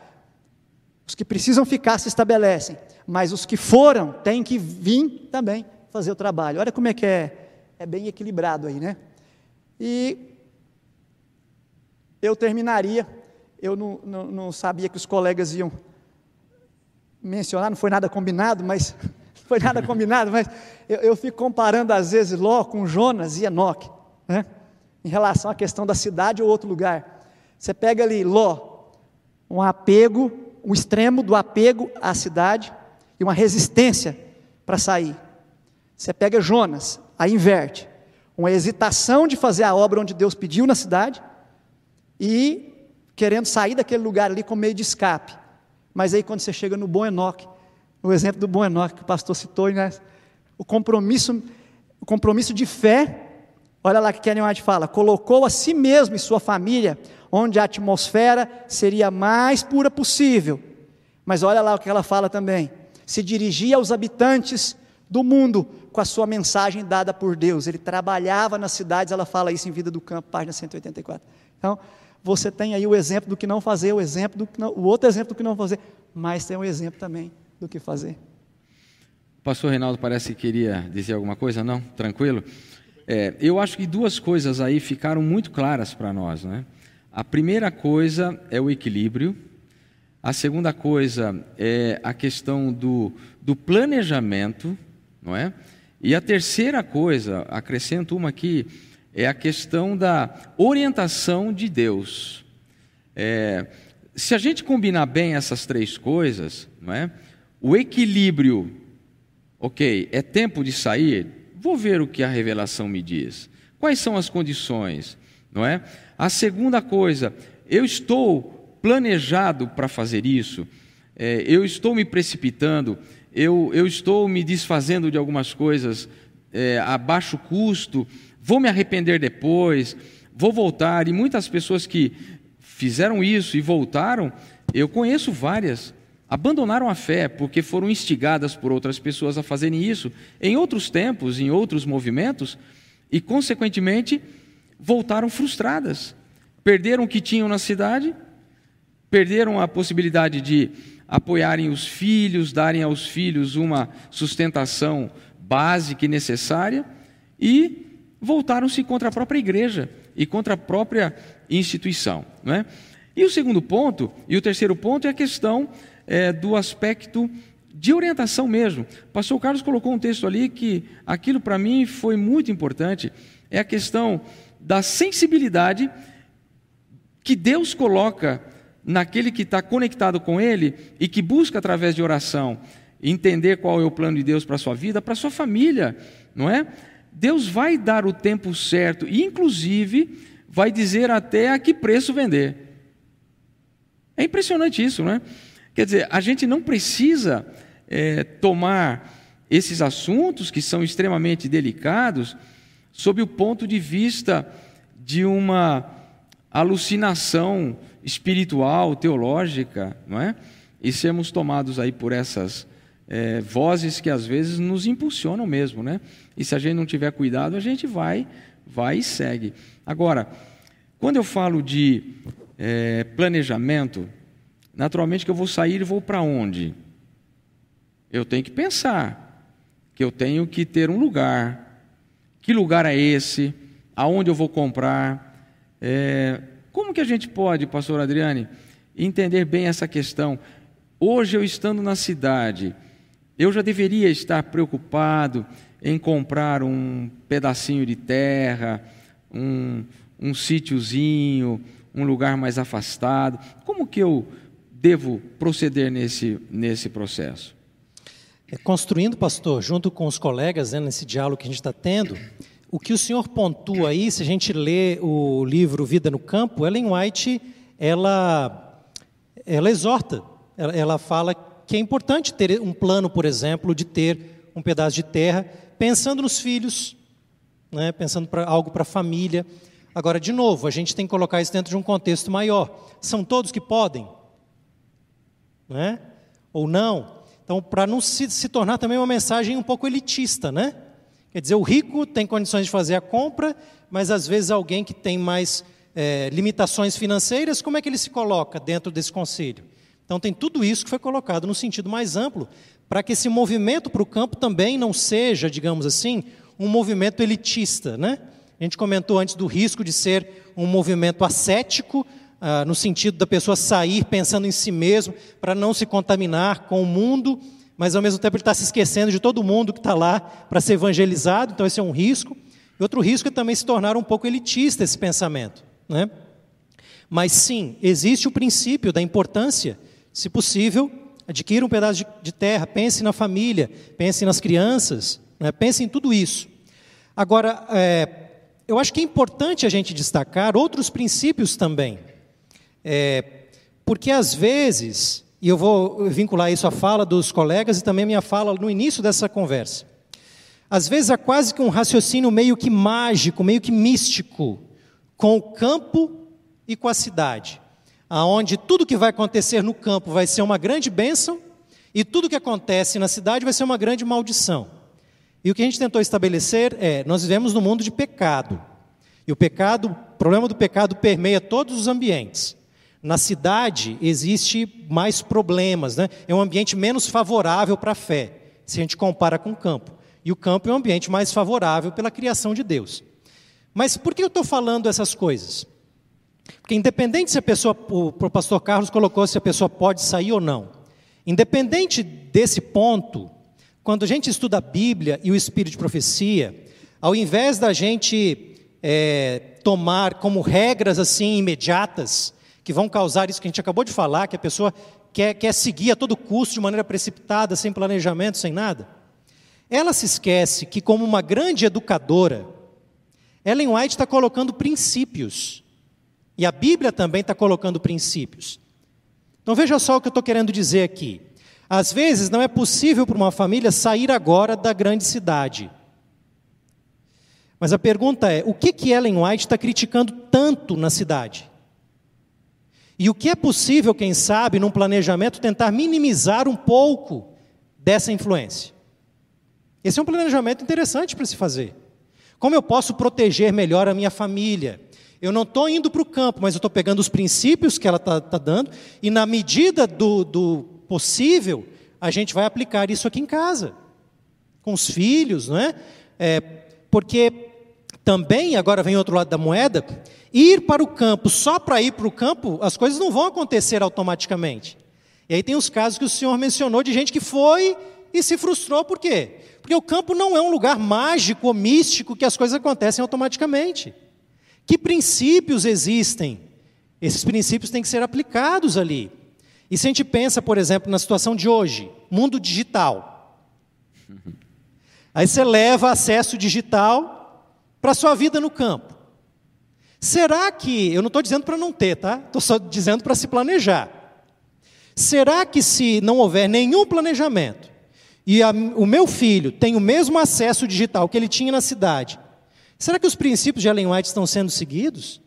Será que, do ponto de vista do mundo digital, não existe também a deturpação, a luxúria, a busca do prazer? Quer dizer, não é ir apenas, que é comprar um pedaço de terra e tudo vai acontecer automaticamente. Não. Isso faz parte de um propósito maior. Como eu posso tomar esses princípios e aplicá-lo no pedaço de terra que foi comprado. Agora, se não, não fui, como é que eu posso, na medida do possível, aplicar também na vida que eu tenho aqui na cidade? É, eu tenho um, um colega mais velho que diz o seguinte: o indivíduo nunca plantou um alface e ele vem me falar de vida no campo. Então, quer dizer, ele está colocando para mim um elemento que é o seguinte: aplique princípios, certo? Comece a plantar um alfacezinho, Comece a trabalhar os princípios, estou falando de maneira é, metafórica aqui, né? Comece a viver um pouco daquilo que é a vida no campo, na sua própria casa, no apartamento. Comece a planejar isso lá na terra. Então, é muito mais do que simplesmente comprar algo e, e ir de maneira despreparada para o campo. E a gente está tentando aqui pensar um pouco do que é a vida dos, na nossa vida, a vida dos nossos irmãos, seja na cidade, seja no campo, né? É, sem dúvida alguma é é muito importante essa sua ponderação, não é? Porque é, a gente já trabalhou a questão da motivação, a gente já trabalhou a questão aqui do de quem deve, quem não deve, quem pode, quem não pode, o princípio profético. Quer dizer, está muito claro para a gente todo esse contexto. É, eu confesso que se eu, se eu pudesse, é, eu estaria no campo. Eu já vivi muitos anos num, conflito de, de trabalho e, ao mesmo tempo, vontade de sair de um grande centro como São Paulo. Quem mora dentro de São Paulo sabe o quão difícil é viver, mesmo dentro de uma capital com tantas possibilidades, talvez a, a metrópole mais é, fácil de se viver do mundo, onde você tem tudo o que você quer, a todo momento e a toda hora, uma cidade que não fecha 24 horas né, São Paulo. Mas eu percebo o benefício que hoje eu tenho de estar vivendo num lugar mais tranquilo. Hoje eu já estou fazendo a minha hortinha, não é? Hoje eu já estou plantando alface. e eu estou feliz da vida. Eu nunca tinha, eu nunca tinha feito uma horta, não é? Eu estou tendo a minha experiência, não pensando lá, mas também vivendo já essa essa experiência de ter uma vida mais tranquila, é, de entender um pouco mais sobre a natureza, como as coisas acontecem. Isso é muito importante. Agora, eu não posso simplesmente me aventurar, não é? porque o que acontece nesse processo é um processo de aventura, não é? Em nome da fé, nós nos aventuramos e corremos um risco de realmente nos decepcionarmos. E quando a gente fala de tempo do fim, a gente acha que tudo vai acontecer de hoje para amanhã, né, pastor Reinaldo? O tempo do fim é o tempo que nós estamos vivendo, mas esse contexto do tempo do fim ele é muito mais amplo do que a gente imagina, não é? E nós temos que ter muito cuidado quando a gente pensa na questão do tempo do fim. E eu queria, naturalmente, ir para o nosso momento assim conclusivo da nossa da nossa live. É, quais foram as orientações? E essa pergunta eu queria fazer para o senhor.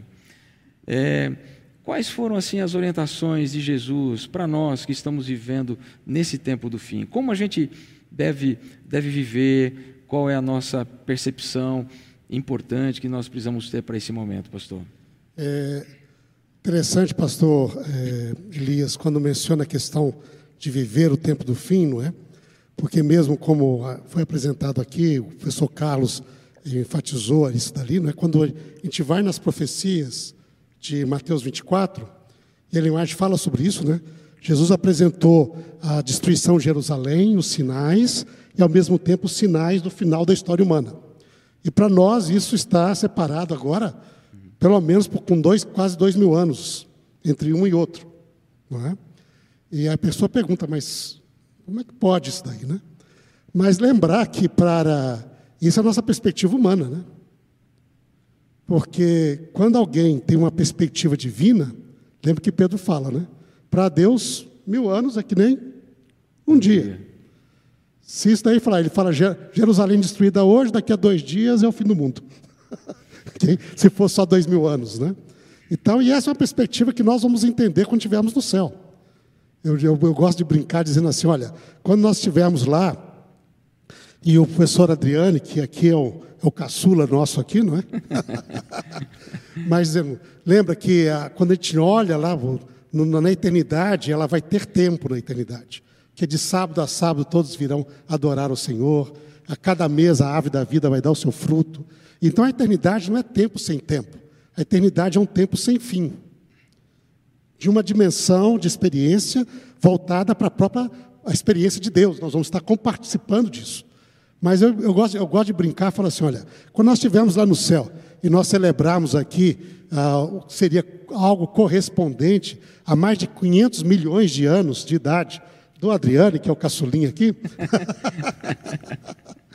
e nós lembrarmos aqui de dois mil anos do cristianismo, o que, que são dois mil anos de cristianismo quando a vida humana for medida pela vida divina?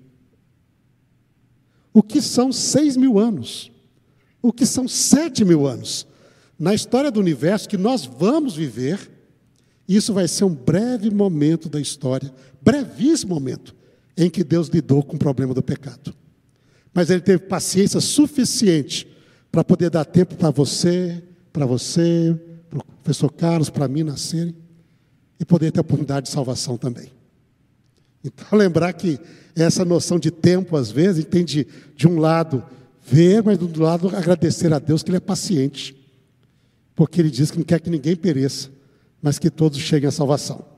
Então, isso daí, e nós seremos instrumentos dele para essas quantidades de pessoas que vivem no campo e nas cidades. Eu me impressiono sempre, porque quando eu vejo a igreja adventista, ela segue os conselhos de Ellen White e ela estabeleceu as instituições no campo. E essas instituições no campo foram evangelizadas. Eles não ficaram como um castelo fechado. Igrejas surgiram na região, etc. E também nas cidades. E as cidades estão sendo evangelizadas. Quer dizer, é esse equilíbrio sobre a orientação divina, para o plano de Deus para cada um, que traz essa realização da vontade de Deus na nossa vida. Né? Mas eu gostaria aqui de, talvez, fechar essa reflexão com algo que o próprio Jesus disse, da, da minha parte, né? Os colegas talvez aí depois poderão comentar alguma coisa, mas mais, não é? E sobre outros pontos, talvez, ou os pontos são tratados aqui. Quando nós chegamos a Mateus 24, é, poucas vezes nós damos atenção que Jesus ele não terminou o, o discurso dele ali no verso 31. Mateus 24, verso 31. E diz, né? E ele enviará, então, aparecerá no céu, verso 30, o sinal do Filho do Homem, né? Todos os povos da terra se lamentarão, ele vai enviar os seus anjos para recolher dos quatro cantos. Isso é a volta de Jesus, é o final. Mas ele não terminou o discurso aqui, ele não muda de cenário. Ele continua, o discurso profético dele termina com uma série de parábolas. Sim. Onde ele exorta qual deve ser a atitude do seu fiel seguidor, do crente, do cristão, diante dessa realidade. Hein? E essa série de parábolas mostra o que Deus espera de nós, desse, que vivemos esses últimos dias. Que Deus esperava, que Jesus esperava dos seus seguidores. A primeira exortação aparece aqui, a parábola da figueira. Ele diz: Aprendei, pois, a parábola da figueira. Quando já os seus ramos se renovam e aparecem as folhas que brotam, né, sabeis que está próximo o verão. E diz: Assim também vós, quando vide todas estas coisas, que ele tinha dito: Sabei que está próximo, não é? Sim, as portas. Quer dizer, nós temos de estar atentos aos sinais dos tempos. Nós temos de aprender, ele diz: estejam sempre atentos. E essa exortação de vigiar, estar atento, ele vai continuar essa mesma sessão e ver é, com uma nessa parábola ele adiciona a parábola do pai que protege a sua casa. Ele diz lá o verso 42: Vigiai, porque vós não sabeis quando vem o Senhor. Se o pai da família soubesse quando o ladrão viria, ele vigiaria, para não ficar a ser pego de surpresa. Ele diz: portanto, vigiai vós também, estáis apercebidos, porque não sabeis a hora, e na hora que não cuidais, o filho do homem virá. Então a primeira parábola enfatiza na vigilância. Nós devemos, como creio que aqueles que estão nos seguindo aqui, você está vigilante, você está acompanhando essa live, porque você tem esse interesse de vigiar, de estar atento, não é? E realmente devemos fazer isso. Eu creio que as obras que a igreja produz, elas são realmente muito boas. Como você diz, esse aqui é um, é um livro de cabeceira, pois quem não leu deveria ler, porque ajuda a compreender a sequência de eventos que Deus colocou na Bíblia e nos orientou através do Espírito de Profecia. E a pessoa, para poder não ser enganada, não ficar afobada também, não tomar decisões apressadas, né, no momento que, e não sob a direção de Deus, porque Deus tem de dirigir. Né? Então, vigiar. Aí depois vem a segunda parábola. A segunda parábola é do servo fiel e prudente e do servo infiel. Diz que o Senhor, então, ele, ele entregou ao, ao seu servo a sua casa para dar uma manutenção dos outros conservos e cuidar da sua casa. Ele partiu para uma viagem, não é? E diz que o servo bom, ele cuida da casa do Senhor, da sua propriedade e dos seus conservos, dando alimentação, cuidando, não é? Isso aqui é uma advertência para os líderes de igreja. O servo fiel que cuida dos seus conservos são os líderes, pastores, anciãos, diáconos, líderes de, de, de grupos, é? diretores de grupos. Estes são os servos no qual Deus entregou a sua casa. Ele tem de fazer com fidelidade. Sem dúvida. Isso aqui é compromisso dos líderes de responsabilidade, de fidelidade até que Jesus venha. De fidelidade ao Senhor, trabalhar com afinco e com, né, com decência, com, com honestidade, com, com a, dedicação, fazendo o bem. Não é? Lembra, você é líder. Deus te considera muito, confia muito em você. Seja fiel na sua liderança. Depois vem a parábola das virgens. E aqui agora saiu para o nível pessoal. As dez virgens que estão esperando o noivo. E elas têm de se preparar com tendo azeite, que é o Espírito Santo. E cada um tem de se preparar no interior e fazer isso, realmente se preparar para o final. Temos de nos preparar. Hein? A palavra da Virgem fala para isso, para estarmos prontos na hora que ele vier. Hein? Isso é esse cuidado da parte espiritual, dos filhos, não é? da minha preparação espiritual, não é? como Enoque fazia, como outros homens faziam, como os apóstolos também. Paulo, ele vivia na cidade, mas aplicava os princípios da preparação constantemente. Ele diz: Eu me, subjugo, eu, eu me, me, disciplino, eu faço isso, eu quero correr para ganhar. Eu não quero correr para depois perder. Não é? Eu quero chegar lá. Hein? Que nem um, um atleta, que nem um guerreiro. Então, se preparar. Parábola das virgens. Aí depois vem a parábola dos talentos. Agora o Senhor saiu e entregou ah, cinco talentos para o outro, dois talentos para um, um para outro. Isso aqui é a missão. Você, para se preparar nesse final dos tempos, você tem a missão a fazer. E não adianta dizer, ah, eu vou aqui guardar isso daqui, proteger, e ponto final, e não, não vou fazer nada.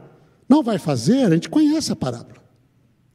Nós vamos conseguir fazer tudo? Não, diz, bem-estar, servo bom e fiel. No pouco fosse fiel. Ou seja, o que Deus nos entregou nas mãos para fazer, nós vamos fazer. Na realidade, é pouco em vista da realização da missão. Mas ele é reconhecido como tendo feito tudo. tudo. Entra no gozo do teu Senhor. Vou te colocar no muito. E não faz diferença entre o que fez cinco e multiplicou para dez, o que fez dois, dois multiplicou para quatro. A recompensa é a mesma. Deus ele espera fidelidade na missão que nos entregou. É? E por fim, vem a parábola do grande julgamento. Diz ali: quando o filho do homem vier na majestade da sua glória e se assentar para julgar todo mundo, ele vai dizer para uns: Bendito, bem-vindos, benditos meu Pai, porque eu tive fome e me deste de, de comer eu tive sede, me deste beber. Eu estava nu e você me vestiu. Eu estava preso e você me visitou. Eu estava ali só, você me abrigou. E eu pensei assim, mas Senhor, quando nós fizemos isso? Nós nunca te vimos, nem nu, nem. Diz, quando vocês fizeram destes pequeninos, a mim, a mim eu fizeste. E diz: Apartai-vos de mim, malditos, porque tive fome e não me deste comer, fome, sede me deste beber, preso não me visitaste. E onde que estão esses pequeninos, pastor? Hum. Os milhões estão nas cidades. Os pequeninos com quem Jesus se identifica estão nas cidades. Essa é a grande massa de pessoas necessitadas. Nos campos também tem. Nós devemos fazer também no campo. Não é? Mas é interessante ver que hoje, na situação que nós vivemos, esses pequeninos irmãos e irmãs de Jesus, com quem ele se identifica plenamente, a grande massa deles estão nas cidades. E Deus espera que nós tenhamos essa atitude, enquanto o aguardamos, de atender esses necessitados e diz: quando você faz a um deles, você fez a mim. Portanto, venha. Participe do reino que está preparado para vocês desde a fundação do mundo. Então, essas são essas mensagens. Então, este, essa atitude nos traz esse equilíbrio, esse equilíbrio das orientações, não é? é mas Deus nos colocou aqui com essa missão e Ele espera que nós tenhamos esse tipo de atitude na nossa vida como cristãos diante dele e diante do mundo também e da sua igreja. Né? Pastor Reinaldo, muito obrigado. Eu acho que a gente não poderia finalizar melhor esse momento do que com esse desfecho, né? É, nós somos pastores. Enquanto o pastor Reinaldo estava aí falando e, e trazendo assim com tanta propriedade esse, esse contexto, eu estava pensando na minha própria realidade como pastor, né? É, nós temos uma responsabilidade. Talvez nós tenhamos que ser os últimos a sair desses grandes centros, porque a missão é uma missão muito séria que Deus confiou a todos nós, não é? é e outros líderes, como foi bem colocado, nós temos que cuidar bem da casa do, do nosso Senhor, nós temos que exercer a nossa vida é, com propósitos, no sentido de fazer valer os nossos talentos. É, aquele que ganhou um talento e enterrou, se ele tivesse multiplicado e, e adquirido um talento mais, ele teria sido reconhecido da mesma forma como aquele que recebeu cinco, porque na proporção um mais um são 100%, da mesma forma que cinco mais cinco são, são 100%. Então, na verdade, Deus tem um propósito para a nossa vida e a nossa vida ela tem que ser uma vida de propósitos, não é? A gente não pode entrar na, na onda do desespero no sentido de, desfocar o propósito de Deus para a nossa vida aqui nessa terra. E eu gostei muito de um aspecto que o senhor colocou também, em relação a, ao contexto é, do que é esse pequeno tempo que nós estamos vivendo aqui em relação à eternidade, não é? Eu me lembro de uma.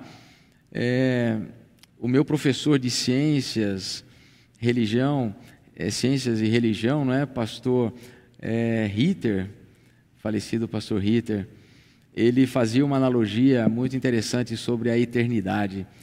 Ele dizia assim: imagine esse mundo, não é, como uma grande bola de aço, e a cada 100 mil anos passasse um passarinho e desse uma bicadinha nessa bola de aço.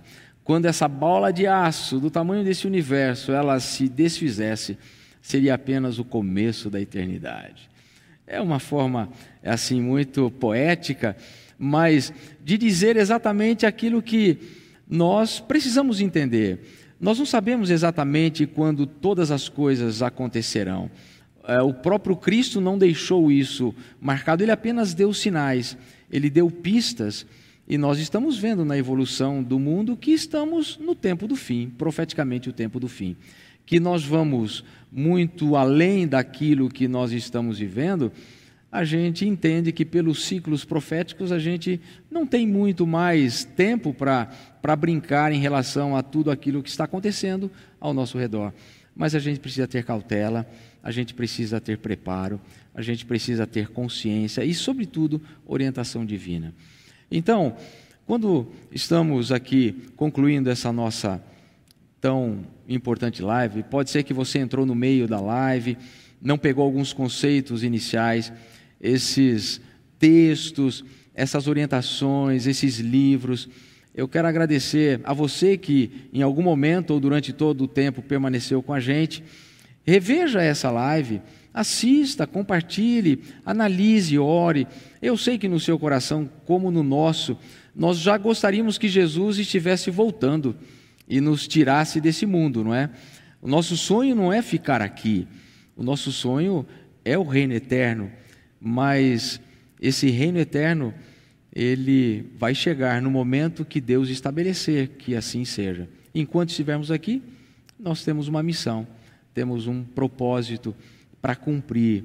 E eu espero que você entenda, viva com equilíbrio, é, ore, reúna sua família. Se há um desejo de você sair para o campo, observe todas essas orientações, não faça nada precipitado. E deixe Deus conduzir, porque essa vai ser a melhor maneira de você entender e seguir os propósitos de Deus. Pastor Adriane, as suas últimas palavras para aqueles que estão nos ouvindo, e são milhares de pessoas. Eu hoje estou aqui sozinho, sem o meu parceiro de guerra, pastor Hernani, que por um motivo particular não pôde estar com a gente. Ele sempre fica aí monitorando as nossas redes sociais, não é?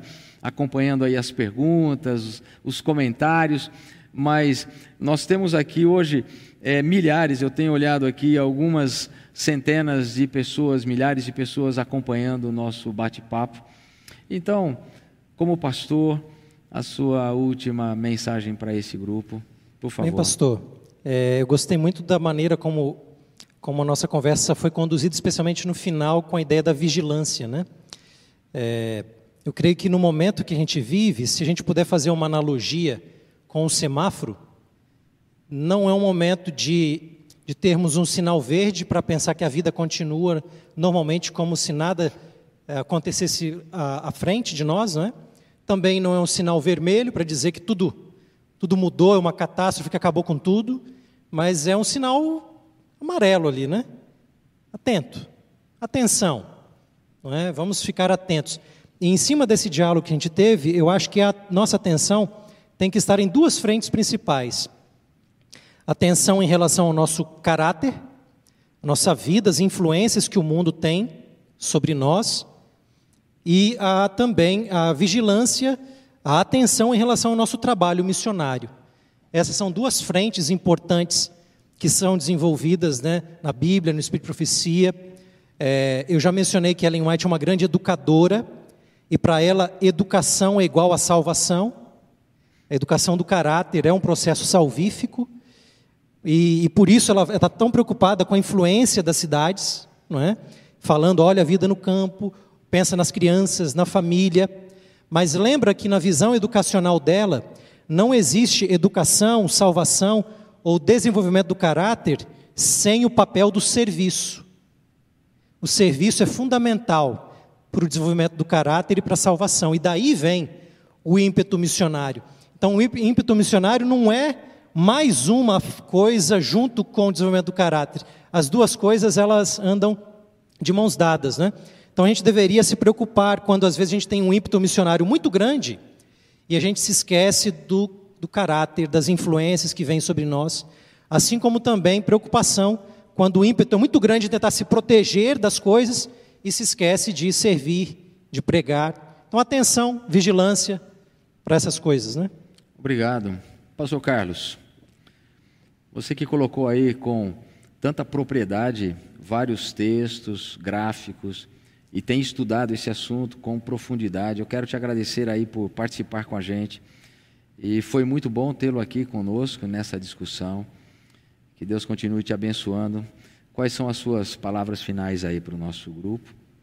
Minhas palavras finais, primeiro, é de gratidão a Deus, pastor, pela oportunidade de poder compartilhar com os nossos milhares de irmãos que estão nos acompanhando um assunto tão relevante para o tempo que nós estamos vivendo como esse. Obrigado por poder estar aqui, pela oportunidade, e eu quero deixar um último, uma última projeção aí. O que que eu aprendo, pastor? O que que eu aprendo como leitor dos testemunhos sobre esse assunto? Primeiro, sair e viver no campo, preferencialmente e sempre que possível. Segundo, contribuir responsavelmente para fazer progredir a obra nas grandes e nas pequenas cidades. Se, ou se estabelecendo nelas, se Deus o chama para isso, ou visitando-as, caso você, caso você se sinta chamado para sair. Terceiro, fugir das grandes cidades urgentemente quando sair o decreto dominical. Quarto, abandonar as pequenas cidades e zonas rurais definitivamente quando sair o decreto de morte. E cinco, pregar o evangelho eterno prioritariamente onde estiver, seja na cidade ou seja no campo. É o, o aprendizado que eu tenho tido, pastor, com, em contato com os testemunhos, os quais nós agradecemos a Deus aí, porque é uma orientação específica para esse tempo que nós estamos vivendo. Obrigado, pastor. Pastor Reinaldo, eu vou pedir então, é, as suas palavras finais foram tão profundas, emocionantes, é, nos colocaram assim realmente na presença de Deus e fez a gente sentir um desejo muito grande pela volta de Jesus, mas ao mesmo tempo uma uma preocupação de continuar dando o nosso melhor, fazendo o máximo para que, se possível, Cristo volte na nossa geração e nos encontre preparados. Isso é o mais importante, não é? Como virgens prudentes, como servo bom e fiel, não é? como aquele que cuida devidamente dos, da casa do Senhor, não é? Então, com esse sentimento, com essa, com essa emoção, eu queria convidá-lo então a orar conosco, colocando a nossa vida, a vida desses milhares de telespectadores aí que estão conosco, dos nossos irmãos que estão aí com esse sentimento, pensando, se planejando, se organizando, para que Deus